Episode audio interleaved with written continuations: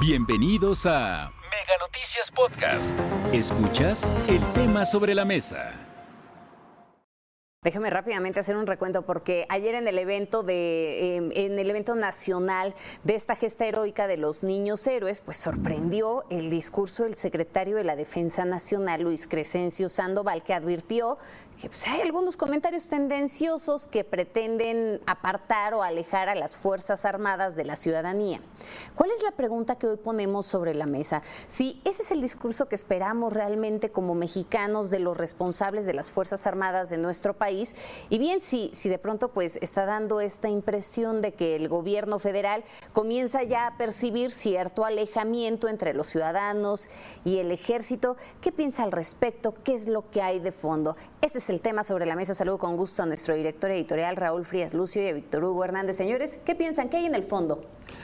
Hola Magda, quiero saludarte. Víctor, qué gusto verte esta tarde con este tema. Igual, Raúl. Eh, un, un tema que es delicado un tema de lo que hemos estado hablando en los últimos días, en las últimas semanas, con todos estos elementos que estamos mencionando, el discurso del secretario de la Defensa, yo diría que no solamente el discurso, sino el uniforme con el que salió ayer el secretario de la Defensa el Día de los Niños Héroes, un uniforme que no habíamos visto, ¿eh? que lo hemos visto en otros países, especialmente pues de esos hombres duros, autoritarios, ¿sí? Pero bueno, más allá del uniforme, me parece que sí es importante de alguna forma analizar lo que está sucediendo con el tema de la Guardia Nacional.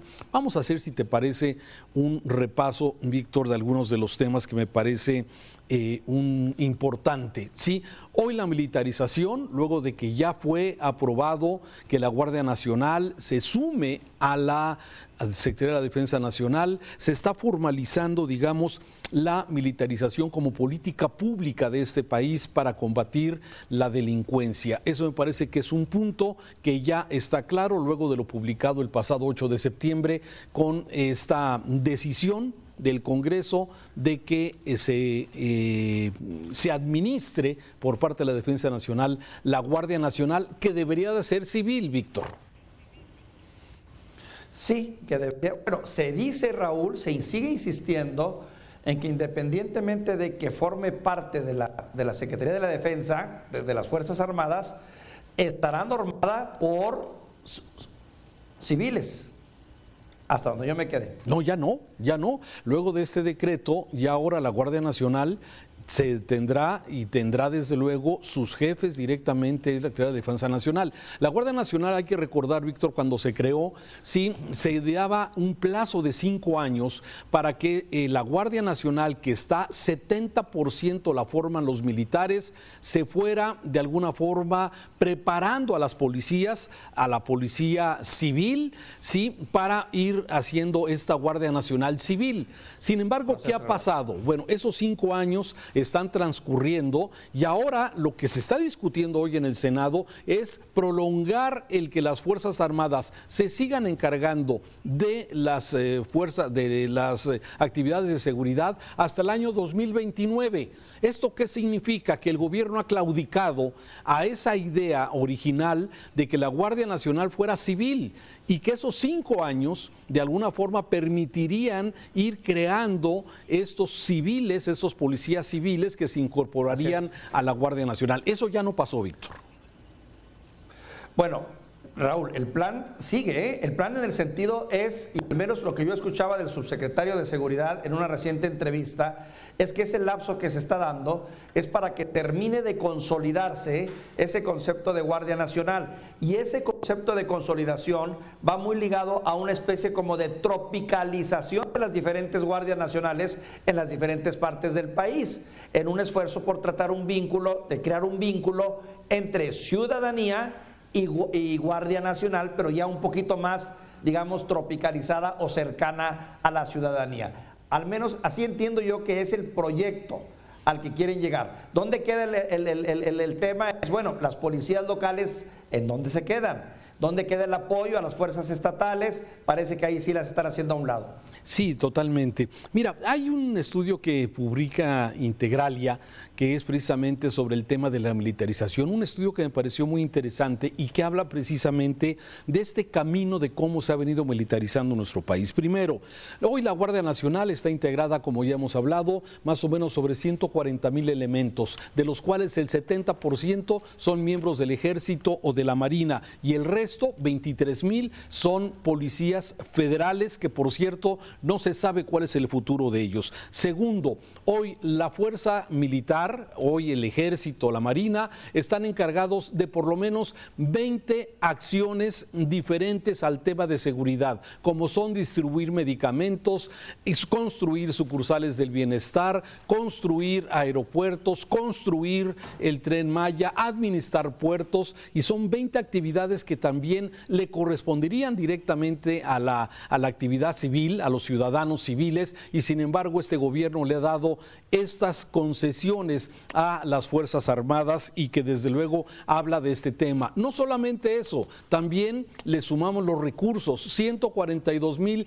millones de pesos, una muy fuerte bolsa para las Fuerzas Armadas que tienen asignados este año para poder cumplir con todas las asignaciones que les han dado. Y por cierto, vale la pena mencionar que está entre las instituciones que mayor opacidad han tenido hasta el momento. No hay transparencia.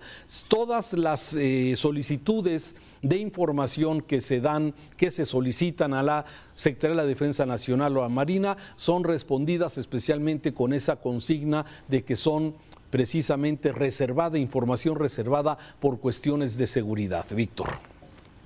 A ver, Raúl, sí, tienes toda la razón y, tu preocupación la entiendo perfectamente bien porque es, e, e, es, válida y es la preocupación de mucha gente informada. Desde hace ya tiempo, desde hace mucho tiempo, el ejército es un poder dentro del poder. No es recientemente de que nos encontramos de repente con un gran poder que empieza a ser opaco, que empieza a hacer declaraciones como las del día de ayer, etcétera. Ha estado presente durante más de 30, 40 años y ha ido gradualmente agarrando más y más y más poder se le han dado directa o indirectamente más eh, recursos, últimamente no se diga, y también mucho más funciones. El argumento principal es de que no existe en México otra instancia que tenga esa capacidad, dada la tremenda corrupción que se ha demostrado dentro de lo que es la actividad civil, o los civiles, o nuestros políticos mexicanos que son los que han hecho una desgracia en este país. Esa es la realidad.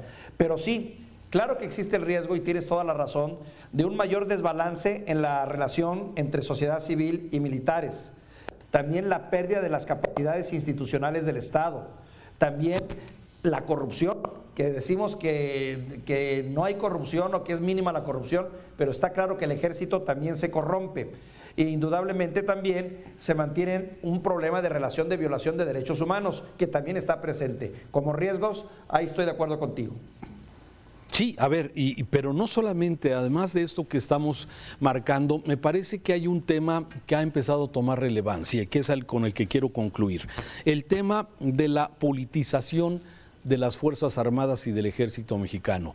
El evento de ayer, el Día de los Niños Héroes, sí, la presencia del secretario de la Defensa, Luis Crescencio Sandoval, con este uniforme peculiar y el discurso que habla, un discurso político que por cierto Habíamos oído a los comandantes de las Fuerzas Armadas, a los presidentes, hablar de esas fuerzas extranjeras, sí, hablar de esas fuerzas que quieren el mal del país, pero no un secretario de la Defensa Nacional y sobre todo en este tono. Esto fue parte de lo que ayer dijo el secretario Luis Crescencio Sandoval en este evento y esto es parte de lo que hablamos, de esta politización donde el secretario de la Defensa habla también de esos mensajes que quieren dividir al pueblo de las Fuerzas Armadas. Esto fue lo que dijo. Debemos discernir de aquellos que con comentarios tendenciosos generados por sus intereses y ambiciones personales antes que los intereses nacionales pretenden apartar a las Fuerzas Armadas de la confianza y respeto que deposita la ciudadanía en las mujeres y hombres que tienen la delicada tarea de servir a su país. A ver, Víctor.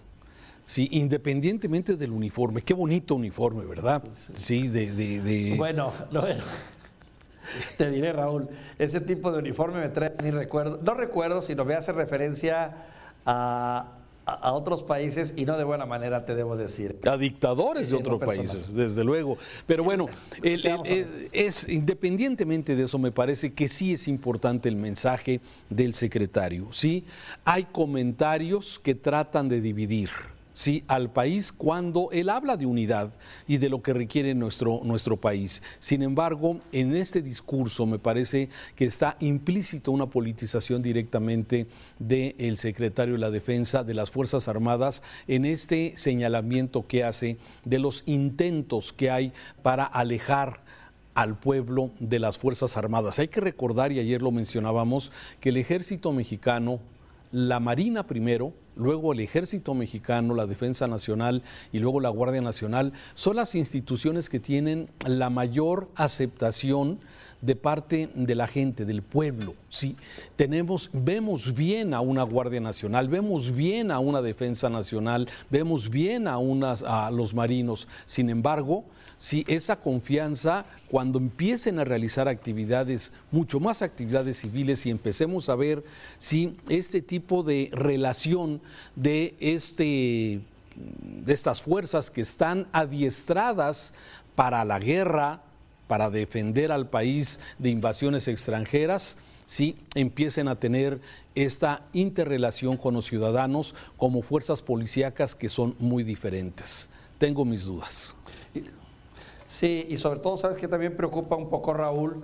Que ahora el ejército también retome el discurso que ha tenido el presidente desde tiempo atrás, al señalar que quienes hacemos observaciones críticas buscando construir un mejor país, al hacer los señalamientos que consideramos conducentes, seamos automáticamente enemigos, enemigos ya no, ya no de la nación, sino también de las Fuerzas Armadas. Es delicado, ¿eh? porque finalmente aquí hay una ruptura muy, si no una ruptura, una, un riesgo de divorcio porque una cuestión es el derecho a hacer la crítica como debe de ser, en las observaciones como se pueden hacer en un país libre y democrático, y en otro empezar a recibir mensajitos calladitos de que mejor no te metas.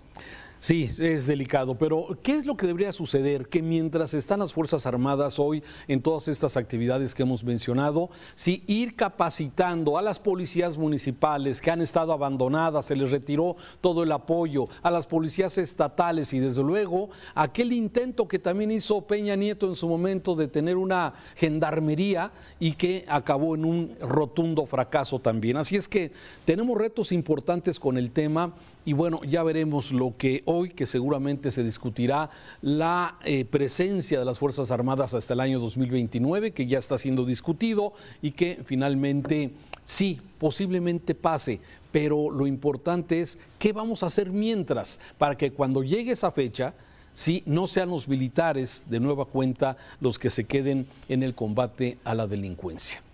Víctor, gracias muchas implicaciones, muchos riesgos, Raúl, pero también una gran exigencia por parte de la sociedad informada de ya resultados, porque pareciera ser que los resultados no están dando. Gracias, Víctor. Te mando un saludo, Raúl. Hasta aquí la información. Recuerda que el tema sobre la mesa ya está disponible en Spotify, Apple Podcast, Google Podcast y Amazon Music. Hasta la próxima.